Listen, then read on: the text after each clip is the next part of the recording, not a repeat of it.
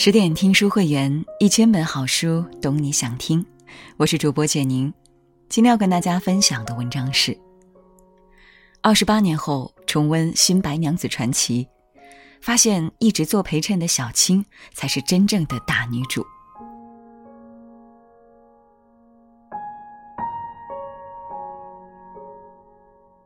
说起经典国剧，有一部剧不得不提，那就是古装神话剧。《新白娘子传奇》这部剧多年来已重播数次，豆瓣评分一直高达九点一分。CCTV 一和 CCTV 八曾于十几年内数次重播，它也成为当年这两个频道的收视冠军。即使已经过去了近三十年，提起这部剧依然有荡气回肠之感。百转千回的人蛇之恋，几千年的恩怨情仇。世俗观念的对与错，都深深地打动着人们的心。不同的是，多年后，人们开始对剧中人物有了更多的理解，比如，不再觉得白素贞用爱情来报恩是一件合理的事情。许仙像极了现实生活中那些遇到困难就逃避的人们，而法海从法律法规上来讲也没有什么大错。然而，有一个角色。观众对他的喜爱却一直有增无减，他就是小青。在那个封建思想严重盛行的年代，他敢于打破传统，怜悯众生，无论何时都不忘初心。即使用现代社会的眼光来看，他都是不过时的。在小青身上，有着我们非常喜欢的三种特质：一，生性勇敢，恩怨分明。最初的小青出场时还是条贪玩的青蛇，偷官银，甚至调侃白素贞。与白素贞初次见面时，两蛇不知对方是敌是友，便打了一架。不打不相识，这一架后，小青彻底对白素贞心服口服，从此推动了整个故事发展。她摇身一变成了白素贞的丫鬟，从此她死心塌地地帮助白娘子，几乎到了奋不顾身的地步。他陪同白素贞寻找一千七百多年前的恩人，即使知道难度多高，也毫不退却。断桥上，白素贞与许仙相遇，从此便一眼万年。小青见证了白娘子的爱情，也成了最掏心掏肺的护花使者。当白娘子想拿出银子资助许仙开店，他二话没说便去偷官银，即使被守门神缠住，也丝毫不退却。他拼尽全力护白素贞周全。小青一直未忘记两人的使命。他看到白娘子真心投入感情，便提醒姐姐：“我怕你陷得太深。”但他同时又感动于两人之间的真情，排除万难让两人幸福。有人说，小青是白娘子与许仙的红娘，为了姐姐的爱情，她宁可牺牲自己，也要成全这以报恩为名的感情。然而多年后再看这部剧，才发现，小青敢爱敢恨，却独独对白素贞死心塌地的最大的原因，还是因为小青秉性善良，知恩图报。她把白娘子当做自己的授业恩师。从蛇到人，小青慢慢的褪去了身上的兽性，她把白素贞的恩情记在了心里，甚至不惜以生命来回馈。一声姐姐，诉尽衷肠。二大事小事拎得清。比起深陷感情的白素贞，小青更知道自己的大道在哪里。人妖殊途，小青虽然也有过一段魂牵梦绕的爱恋，但她却能够放下。小青和张玉堂的故事是剧中最扎心的一幕。张玉堂前世是上界的简香童子，有一天他在空中看到湖边一条青蛇翠绿可爱，动了凡心。冲着他笑了一下，被贬下凡间，于是才有了这一段孽缘。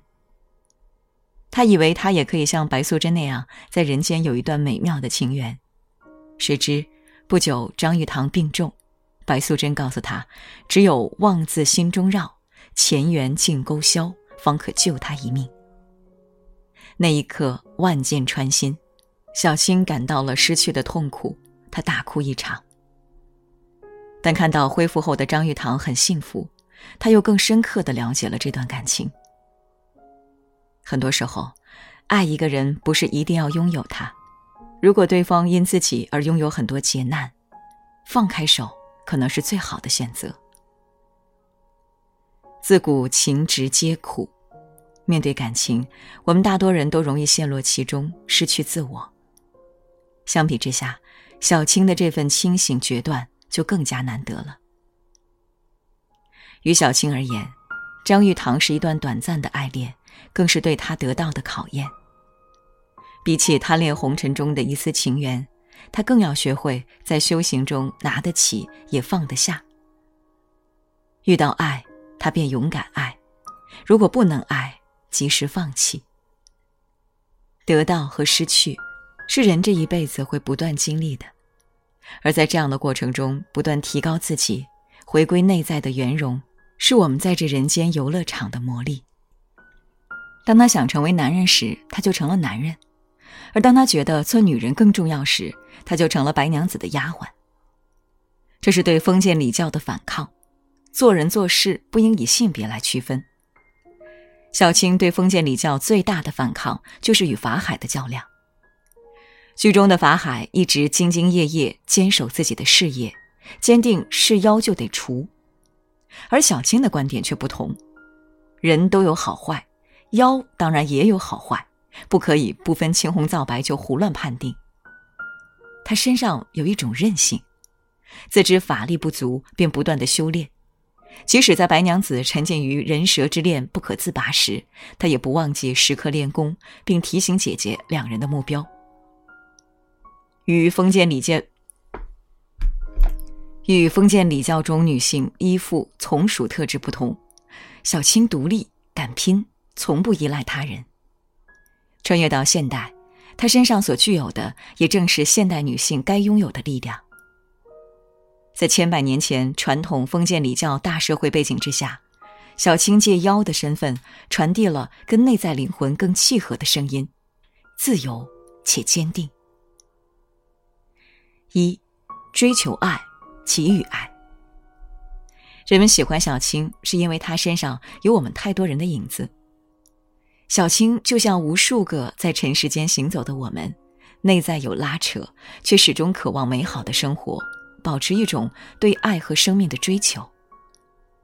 他对凡间充满着热忱，对白素贞不断给予爱，对美好事物珍惜和追求，凡此种种都让我们感动。剧外，我们就是生活中的小青，不管处于人生每个阶段，都希望能拥有属于自己的力量。二，修慈悲心。经历过与白娘子的生死缘分，又经历过短暂的爱情，小青的内心更加充盈。她不再拘泥于个人的小心思，而是视野更扩大，懂得怜悯众生。她悄悄辅佐许仕林长大成人，自己潜心修行，为救白素贞逃出雷峰塔，帮助普通人修内在慈悲。这是小青从小我到大我的蜕变。也可以说是内在成长的自在旅程。一个人只有内心充满慈悲，视野才能装得下更广阔的天地。